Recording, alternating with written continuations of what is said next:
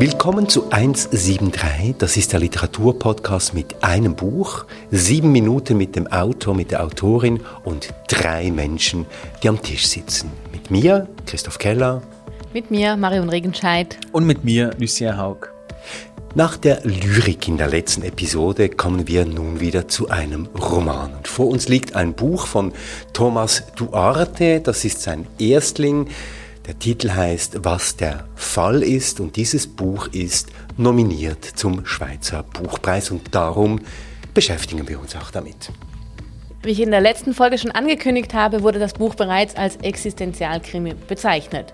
Wir fragen in der heutigen Folge, ist er das? Ich möchte noch einmal in die Runde werfen, was ist ein Existenzialkrimi? Und freue mich auf das Gespräch heute. Wir werden sehr vielen Fragen nachgehen und vielleicht führt uns das Gespräch zu diesem Buch auch in ganz neue Sphären. Denn das probieren wir ja hier bei 173 in neue Sphären vorrücken äh, durch Texte. Wir lassen nicht locker, bis wir auch bei jedem Buch diese besondere Qualität erkannt haben. Dann würde ich vorschlagen, dann stürzen wir uns doch in dieses Abenteuer von Thomas Duarte. Ein Buch, das viel länger ist als 173 Seiten und das auch einen gewissen Anspruch erhebt. Wir werden darauf noch zu sprechen kommen. Marion, worum geht es in diesem Buch? Ja, lass uns erst einmal den Plot von diesem Buch zusammenfassen. Es gibt drei Erzählebenen. Alle fangen immer mit dem Protagonisten an und auch mit dieser einen Geschichte, die uns hier eigentlich erzählt wird. Der Protagonist landet spät nachts in der Stadt, in der er aufgewachsen ist, aber in einer Ecke, die er gar nicht kennt, auf einem Polizeiposten. Er möchte nicht nach Hause gehen, setzt sich dann hin und erzählt einem Polizisten von seinem Leben. Von der Bekanntschaft mit Mira, die er gemacht hat, von seinem Leben als Büroangestellter in einem Büro, das ein Hinterzimmer hat, das er auch bewohnt. In dieses Büro zieht irgendwann auch Mira mit ein, auch Ramon zieht mit ein, ein Freund von Mira. Und irgendwie versucht er in dieser Nacht herauszufinden, was der Fall ist. Mit dieser Mira, der Putzkraft, entspinnt sich eine Art Beziehung. Äh, der Protagonist lässt äh, sie auch teilhaben an seiner Arbeit. Und diese Arbeit ist eigentlich ein, ein sagen wir mal, ein klassischer Bürojob der darin besteht, dass er als Sachbearbeiter, ähm, das ist wirklich die präziseste Beschreibung dieses Jobs, als Sachbearbeiter Gesuche von Hilfsbedürftigen aus aller Welt äh, prüfen und genehmigen muss. Seine, seine Firma, für die er arbeitet, ist eigentlich eine, eine, eine Stiftung, ein Verein, der Gelder von verschiedenen Menschen äh, verwaltet und eigentlich in, in, in Projekte jeglicher Art steckt. Genau, und diese Gesuche sind irgendwie von einer gewissen Skurrilität, weil da melden sich irgendwelche Halbganoven aus der ganzen Welt und ähm, versuchen da an Geld heranzukommen. Und der Protagonist prüft und genehmigt diese Gesuche äh, dann auch nach einer sehr seltsamen eigenen Methode. Wir können auch sagen, vielleicht ein Stück weit willkürlich. Da sind noch zwei Vorgesetzte, nämlich Franz und Silvana. Denen ist das ebenso egal wie eigentlich ihm auch. Und dann kommt es dann zu einer Generalversammlung dieses Vereins und der Protagonist, ich glaube, das kann man jetzt schon verraten, wird dann auch entlassen. Oder auch irgendwie nicht entlassen, weil weitergehen tut es. Ähm, Thomas Duarte hat seinen Roman als eine Art dreifaches äh, Gespräch angelegt. Einerseits gibt es diese, ich habe das vorhin schon angetönt, einerseits gibt es diese Erzählebene, dass der Mann auf dem Polizeiposten ist und seine Geschichte erzählt. Dann viel später schreibt er seine Geschichte auf, um der Polizei eben diesen Polizeibericht dann vorzulegen, damit da ja kein Fehler mit drin ist. Und zugleich, währenddem er das aufschreibt, liest er diese Geschichte seinem Chef Franz auch noch vor. Also sehr doppelt und dreifach gemoppelt eigentlich. Ja, weil er erzählt ja dann auch noch Mira und dann irgendwann kommt ein neuer Polizist kurz mit dazu, dann fängt er an, das nochmal zu erzählen. Also es gibt so ganz viele Loops in diesem Buch, aber ich finde, das macht er eigentlich ganz geschickt und beiläufig. Also es gibt eine Stelle, wo das äh, ganz gut darstellt, wie geschickt er das macht. Auf Seite 262 schreibt er unten, Mira kraut mich sachte am Hinterkopf. Franz ist aufgestanden und geht im Zimmer auf und ab und scheint nachzudenken. Der Polizist schüttelt halbherzig den Kopf und blickt nervös auf die Uhr. Hier sieht man irgendwie, wie sich diese Gespräche auch anfangen zu verdichten, weil eigentlich findet das alles nicht gleichzeitig statt und trotzdem erzählt eben diese Hauptperson an dieser Stelle zugleich Mira, zugleich dem Polizisten und zugleich Franz, aber eben zeitverzögert. Und gebündelt sind diese Ebenen eigentlich durch den Vorgang des Erzählens. Also der Protagonist, der erzählt, erzählt, erzählt, sehr viel, sehr lang. Er hat offensichtlich auch ein sehr großes Bedürfnis, sich mitzuteilen. Und ich glaube, äh, man, man spoilert nicht zu viel, wenn man sagt, die Gesuche und die Tatsache, dass der Mann am Schluss äh, innerhalb der Firma äh, ein bisschen äh, Probleme bekommt, haben doch auch mit dem Erzählen zu tun, von dem Marion gerade gesprochen hat, äh, und auch damit zu tun, dass das Mitteilungsbedürfnis und das Erzählbedürfnis und das äh, Bedürfnis nach Geschichten ähm, sich nicht nur äh, bei diesen Hilfsbedürftigen, sagen wir jetzt mal, abzeichnet, sondern auch bei unserem Protagonisten. Und umgekehrt könnte man vielleicht auch sagen, ist unser Protagonist ein Hilfsbedürftiger. Und wie das tönt, das hören wir jetzt in einer ersten Lesung des Autors exklusiv für 173.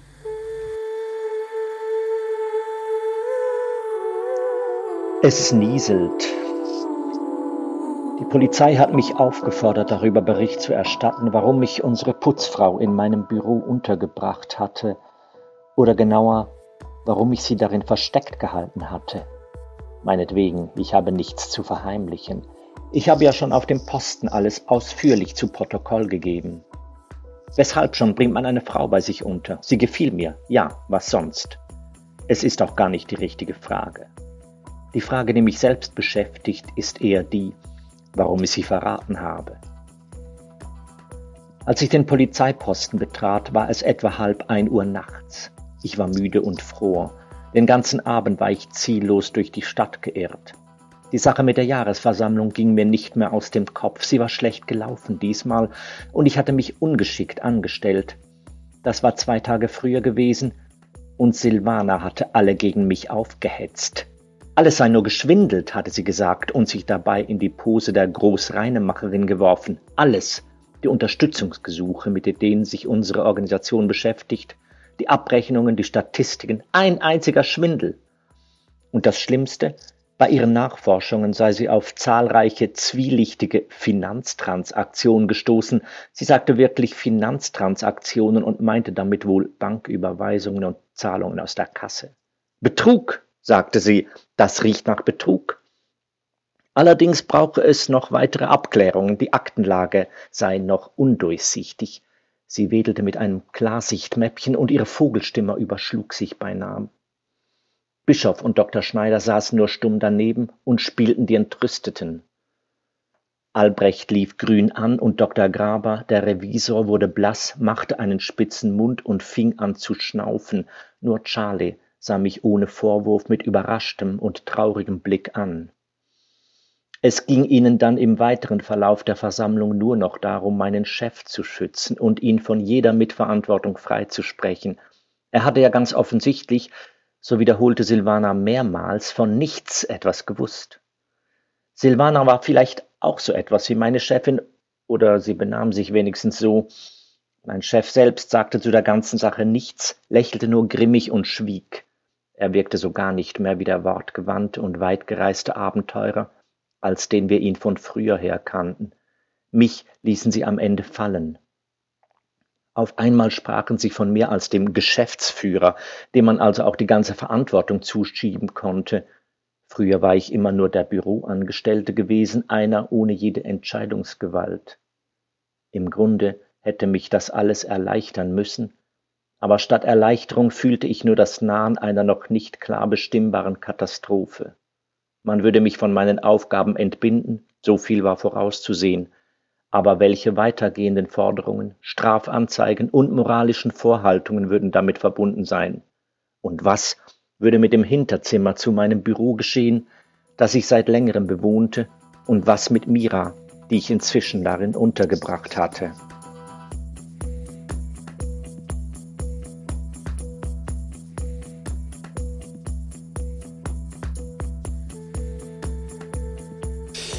Ja, wir hören es, es ist ein dichter Text, ein verwobener Text. Es ist da und dort auch ein konstruierter Text. Der Autor hat zehn Jahre lang daran gearbeitet, was doch bemerkenswert ist ähm, und beeindruckend. Und nun ist er mit seinem Debüt für den Schweizer Buchpreis nominiert. Thomas Duarte ist 1967 in Basel geboren. Er studierte Geschichte und Philosophie und arbeitete nach Aufgabe seines Studiums zuerst als Tramchauffeur, dann als kaufmännischer Angestellter und Sachbearbeiter und studierte dann später Kulturwissenschaft und Literaturwissenschaft. Was der Fall ist, das haben wir bereits gehört, ist sein erstes Buch, das 2020 mit dem Studer-Ganz-Preis für das beste unveröffentlichte Debüt ausgezeichnet wurde. Thomas Duarte lebt heute in Bern. Ja, natürlich ist man versucht, jetzt in diesem Buch, wo eigentlich der Protagonist auch einige der Tätigkeiten des Autors äh, ausgeführt hat. Der Protagonist ist Sachbearbeiter. Thomas Duarte war auch 20 Jahre lang in einer administrativen Tätigkeit ähm, angestellt. Ist man versucht, so eine Art Parallelität äh, herzustellen zwischen dem Autor und dem Protagonisten. Thomas Duarte hat das aber immer abgelehnt, auch in seinen Interviews. Er sagt, das habe nichts damit zu tun, was er früher getan habe. Ihm ginge es hier um dieses Erzählen. Aber ich glaube, so viel können wir sagen. Lucien, vielleicht können wir da mal einsteigen. Es ist ein Roman über Bullshit-Jobs, oder ist das falsch interpretiert? Also, zum einen möchte ich dir recht geben, zum anderen äh, auch nicht. Also, zum einen, weil weil man schnell dabei ist, die Tradition der sozusagen Bürokratenromane irgendwie zu sehen, die ja, die ja wirklich schon sehr lange, ähm, äh, nicht nur, dass die Autoren früher mal äh, Bürojobs hatten oder so, sondern auch Protagonisten, die aus dem Büroleben quasi so aus, äh, sich so zurückziehen oder aussteigen. Ähm, das gibt es schon auch diese Anleihen, aber wenn man es eigentlich genau betrachtet, dann ist das hier nicht der Fall. Hahaha. Ähm, denn unser Protagonist hat sich schon längst eigentlich, hat, hat diese Arbeit schon längst unterwandert. Also er ist ja nicht irgendwie so, dass er äh, 9 to 5 irgendwie ähm, äh, äh, Bullshit betreibt oder irgendwie sinnlose Arbeit oder Dinge, die er nicht mehr versteht oder so, sondern, sondern er, er macht, er erfindet eigentlich Geschichten 9 to 5. Das ist sein Job geworden und den hat er sich so umgebaut. Ähm, Geschichten von der Welt, weil er Genau. diese Gesuche, das dürfen wir glaube ich glaub- müssen wir, glaub ich, sagen. müssen wir sagen, diese Gesuche aber an einem bestimmten Punkt beginnt selber zu erfinden. Genau. Und deshalb ähm, würde ich dir auch nicht recht geben, weil es damit eigentlich einen auf eine Art sinnlos sinnvolle Arbeit geworden ist, weil dieses Geld dann tatsächlich äh, dieses Büro, diese Stiftung verlässt und irgendwo in der Welt ankommt. Man weiß nicht wo, aber man hat das Gefühl, das macht diesen Mann zufrieden. Ähm, nur, dass er eben dann irgendwann auffällt damit, auffliegt damit. Ja, das finde ich eigentlich was Schönes. Also, obwohl man, und das liest man auch mit, weiß, dass dieses Geld nicht unbedingt an besonders wohltätige oder für besonders wohltätige Zwecke eingesetzt wird, sondern vielleicht sogar an kriminelle Organisationen geht, sagt er aber, dass ihnen das eigentlich egal ist. In erster Linie geht es eben um die Geschichten, die ihnen da geliefert werden und sie entscheiden nach guter Geschichte, ob sie das Geld irgendwo hinschicken oder nicht. Was ich mich aber frage und euch auch gerne fragen würde, ist, äh, Wann, wo sollen wir das Ganze denn überhaupt ansiedeln? Also dieses Büro, das hier beschrieben wird, ist ein Büro ohne Internet. Wir hören nichts von Handys. Es gibt zwar Computer, das bekommen wir mit über, und auch die Sprache in diesem Buch und wie Dinge beschrieben werden, ist doch so wahnsinnig aus dem Jetzt gefallen. Also wo, wo würdet ihr das ansiedeln? Es ist so weit von aktuellen Diskursen weg. Ja, es ist, es ist völlig losgelöst von irgendwelchen Diskursen. Die Außenwelt findet wie nicht statt. Es gibt nur diesen Mikrokosmos dieses Büros und des Polizeipostens, wo er diese Geschichte erzählt. Und ich glaube, der Anspruch des Autors ist hier eine Geschichte zu erzählen, die in einer Art Zeitlosigkeit spielt. Und das ist ein hoher Anspruch. Er benennt ihn manchmal auch in Versatzstücken dieses langen, langen Monologs.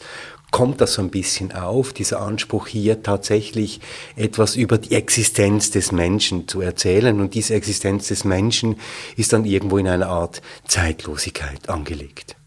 Ja, also ich würde, mir waren instinktiv so 80er Jahre irgendwie so gekommen, weil ich, weil für mich auch da so diese Romane so ein bisschen angegliedert sind, ähm, weil es da irgendwie vom Gefühl her nochmal so eine Welle gab, wo, wo sozusagen jetzt mal grob gesagt die Bürokratie an ihrem äh, Höchststand vorbeigeschlittert ist. Und das hat mich auch irgendwie eben, wie du schon angetönt, wie wir beide schon angetönt habt, auch sonst irgendwie manchmal an die 80er Jahre erinnert, also auch an Literatur aus den 80er Jahren, vielleicht auch späte 70er oder so weil man schon, also es ist schon sehr auffällig, dass man das Gefühl hat, der Autor möchte seinen Protagonisten eigentlich unsympathisch erscheinen lassen. Also ich, ich konnte wirklich ab Seite 30 eigentlich diesen Mann nicht mehr ausstehen.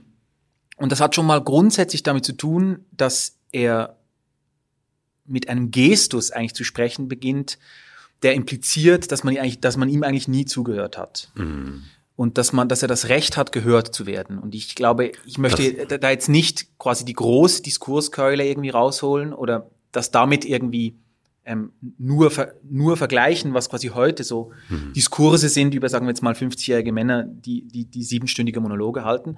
Aber ähm, es ist auffällig, dass viele Stellen in diesem Buch wirklich krass unsympathisch reinkommen von diesem Mann. Also die Art, wie er über Frauen spricht, wie er Frauenkörper beschreibt, wie eigentlich alle weiblichen Protagonisten. Hässlich. Eigentlich er ja, spricht nur Tier auf eine Art über Frauen, wie ich das in den letzten 20 Jahren nicht mehr, nicht mehr gelesen habe. Wirklich nicht. Er vergleicht seine Chefin im Gang mit einem Gnu und macht das auf eine völlig unironische Art und Weise. Sind auch nur sechs ähm, Objekte, also es ist immer nur seine Erregung eigentlich in Bezug auf Frauen gilt. Also eben, das ist einfach, man muss sagen, man kann es auch so formulieren. Es erstaunt, dass sowohl die Figuren als auch der Autor diesen Mann reden lassen.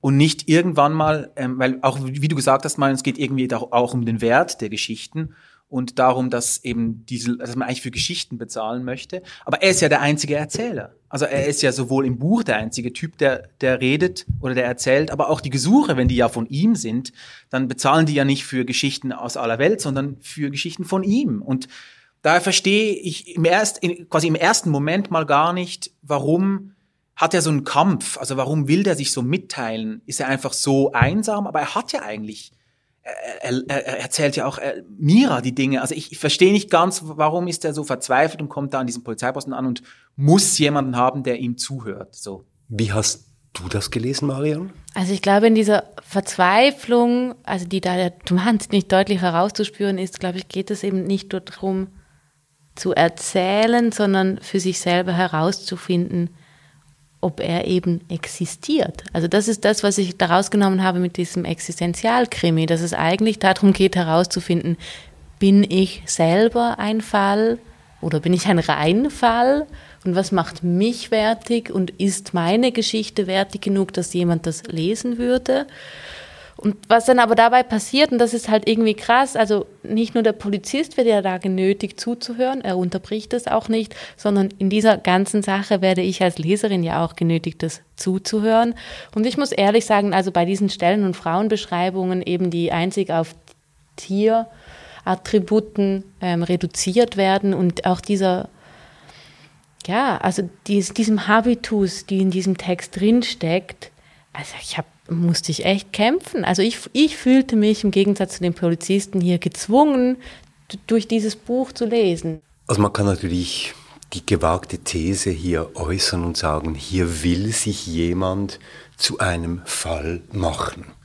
Es geht jemand, obwohl er das eigentlich gar nicht will, sagt er zum Anfang, es geht jemand auf einen Polizeiposten und erzählt seine Geschichte, ein Drama, das er hier äh, berichtet, das aber eigentlich gar keines ist, außer dass er zwei Menschen, die illegal im Land sind, dann verrät, das ist eigentlich wirklich das Drama der Geschichte, ist die einzige Folge des Erzählens ist, dass zwei Leute ihre Existenz verlieren. Genau, das. Und zwei komplett unschuldige Leute, die versuchen, irgendwie hier für ein Überleben zu kämpfen. Eigentlich die schönsten Figuren in diesem Roman, die durch dieses Erzählen oder das, was hier passiert, abgeschoben werden.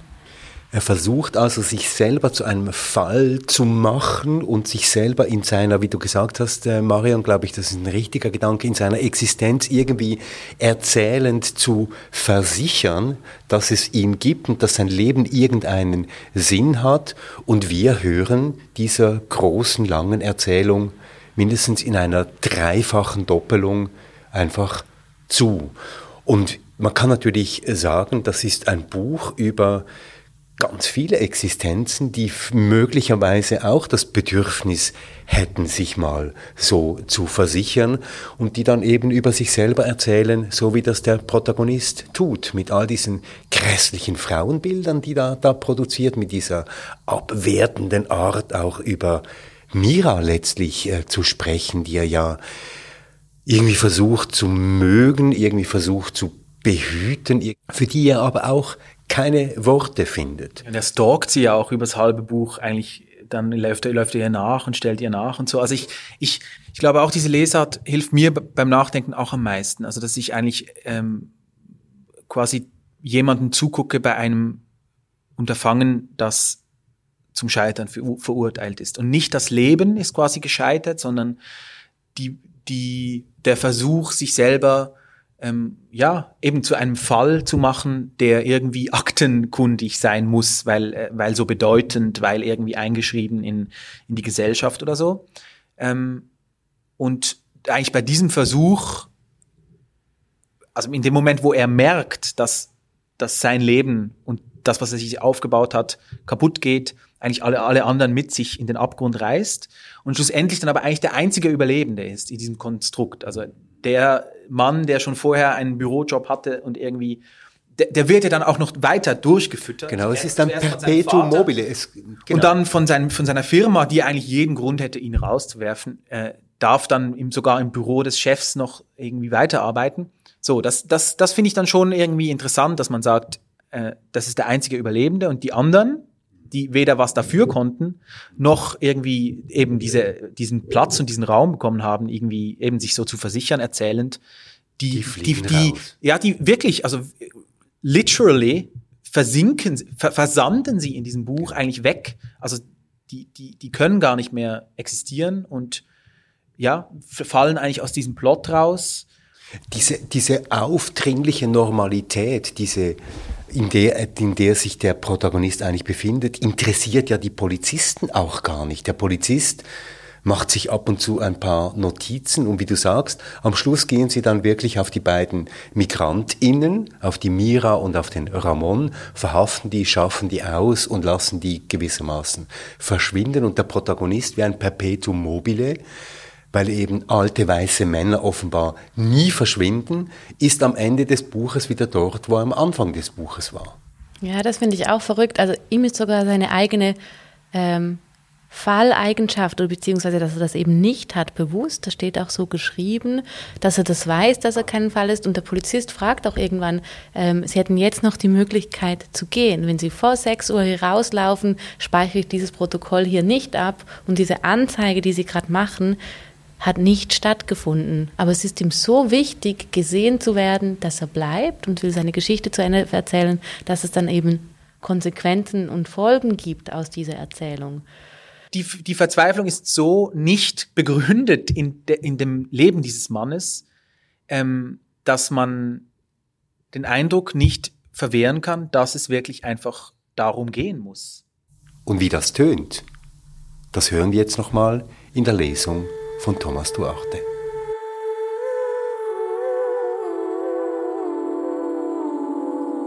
Sich nützlich machen. Nach dem Gespräch mit Silvana war ich aufgekratzt wie selten.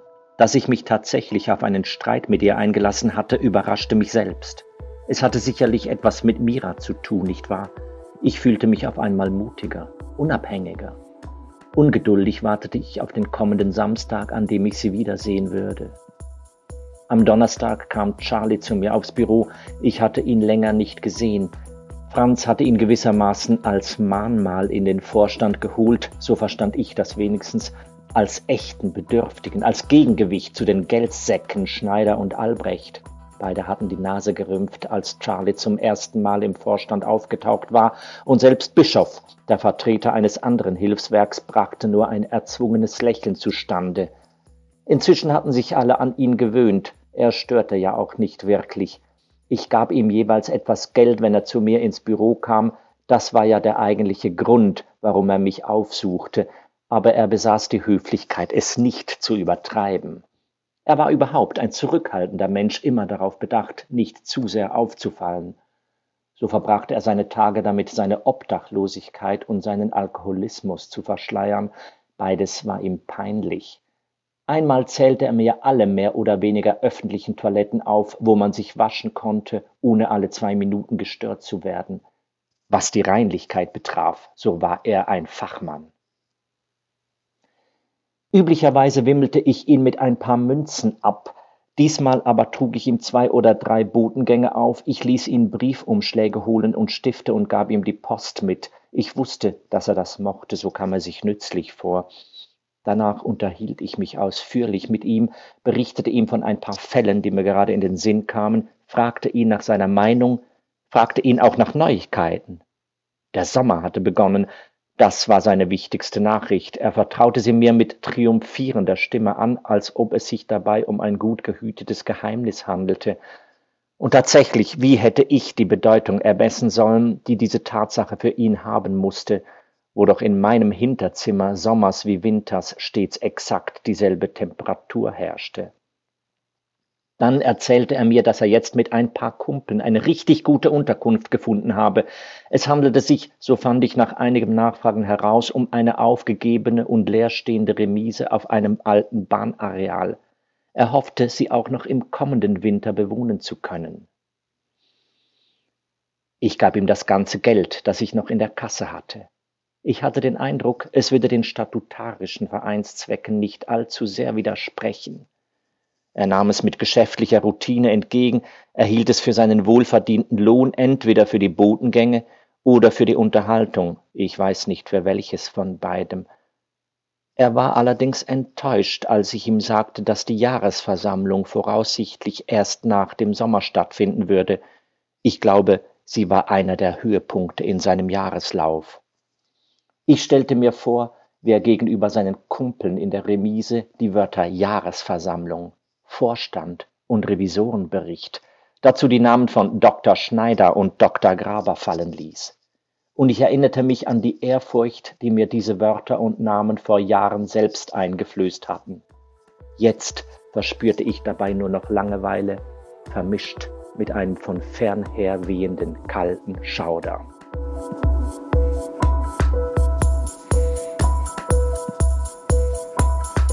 Das war Thomas Duarte in seiner zweiten Lesung aus seinem Erstlingsroman. Reden wir doch noch ein bisschen über die Sprache. Wie würdet ihr denn diese Sprache beschreiben, Marion? Wie hast du das ähm, gelesen? Was sehr klar und deutlich ist und was man merkt und auch liest an diesem Buch, ist die viele Arbeit, die da drin steckt. Also das ist, diese, diese Bilder, die hier gezeichnet werden, sind sehr dicht. Also ich glaube, da wurde viel an einzelnen Sätzen gearbeitet und das auch gewälzt und so verdichtet, dass es am Schluss zu diesem Ergebnis gekommen ist. Ähm, ja, es gibt zwischen Sätzen, die wie sehr philosophische, angehauchte Kalendersätze klingen, auch immer wieder ganz schöne, wie ich finde, sehr poetische Stellen. Also es gibt diese Geschichte des Protagonisten oder des Vaters des Protagonisten mit der ungeöffneten Post oder mit der Post, die er eben klaut und diese ungeöffneten Briefe werden an, an Wände gehängt, aber man weiß nie richtig, was drin ist. Man bekommt eben nur einen Hinweis auf Geschichten oder auf Schriften, aber eben nicht wirklich auf die Geschichte selber. Es gibt eine andere Stelle, wo er beschreibt, dass es eben beim Schreiben um jeden einzelnen Buchstaben geht, aber eben nicht um das große Ganze. Es gibt immer wieder solche kleine, wie ich finde, poetische Stellen, die aufblitzen. Ja, aber alles in allem. Es knirscht. Ja, es, es ist es halt manchmal auch nahe am Kitsch vorbeigeschrieben oder an. Man kann vielleicht sagen, dass, dass es in dem Sinne konsequent ist, als dass sowohl die Hauptfigur wie man hat den Eindruck, auch der Autor sehr viel wollen um, oder man erzählt sich da eigentlich um Kopf und Kragen ähm, und muss auch jede, so, so war der Eindruck beim Lesen bei mir, muss auch jede Möglichkeit packen, um weiter zu erzählen. Also manchmal ist es wirklich so, ähm, da, da kommt eine Beschreibung von was und dann geht das wirklich eine halbe Seite, diese Beschreibung, weil, weil man alles, was da auf einen zukommt, an, an, an Erzählmöglichkeit eigentlich ähm, packt und ausnutzt, ähm, um nicht aufhören zu müssen. Und so stelle ich mir das ja auch vor, wenn man vor einer Person sitzt, die irgendwie gelangweilt jederzeit weglaufen könnte, muss man irgendwie äh, gewisse Instrumente auspacken, damit die dranbleiben. Wenn ich sage, wenn ich sage, es knirscht dann, und ich euch so zuhöre, dann ist es, glaube ich, schon ein bisschen das, dass wir hier herausgefordert sind mit unterschiedlichen Motiven und unterschiedlichen Motivationen der ProtagonistInnen. Da wird die Putzfrau plötzlich oder die Putzkraft wird plötzlich zur Philosophin und sagt Sätze, die eigentlich plötzlich so wie aus dem Himmel fallen. Was ja interessant wäre, aber es ist ja seine Sprache. Da treffen Motive aufeinander, die eben dann nicht so wirklich zusammenpassen und da beginnt es eben aus meiner Sicht zu knirschen. Und das zweite Knirschen ist für mich eben auch da, wo ich finde, wo die Sprachbilder dann doch jetzt nicht ins Kitschige hineinkommen, wie du gesagt hast, äh, Marion, sondern ein Stück weit ins Bemühte. Also da ist wirklich jemand sehr, sehr, sehr bemüht. Du hast schon darauf hingewiesen, Lucien, hier eben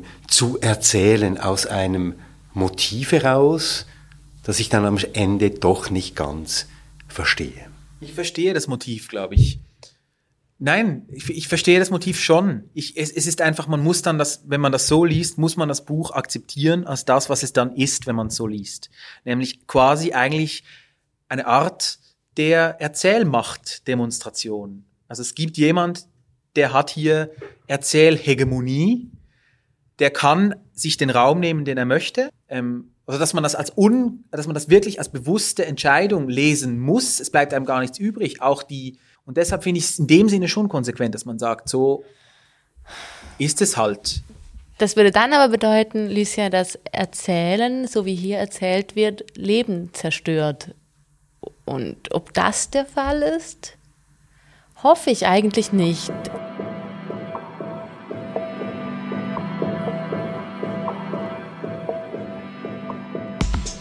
Marion, wenn du noch ganz kurz erinnern könntest daran, wer denn eigentlich nominiert ist beim Schweizer Buchpreis. Am Sonntagmorgen findet die Schweizer Buchpreisverleihung statt. Nominiert sind Martina Clavadeccia mit ihrem Buch Die Erfindung des Ungehorsams. Haben wir auch schon drüber geredet im Podcast. Nominiert sind Michael Hugentobler mit Feuerland. Auch darüber haben wir schon gesprochen hier im Podcast. Und nächstes Mal sprechen wir über die vierte Nominierte für diesen Preis, Veronika Sutter, Größer als du. Erschienen bei Edition 8. Ja, das war Episode 20 von 173 mit Thomas Duarte.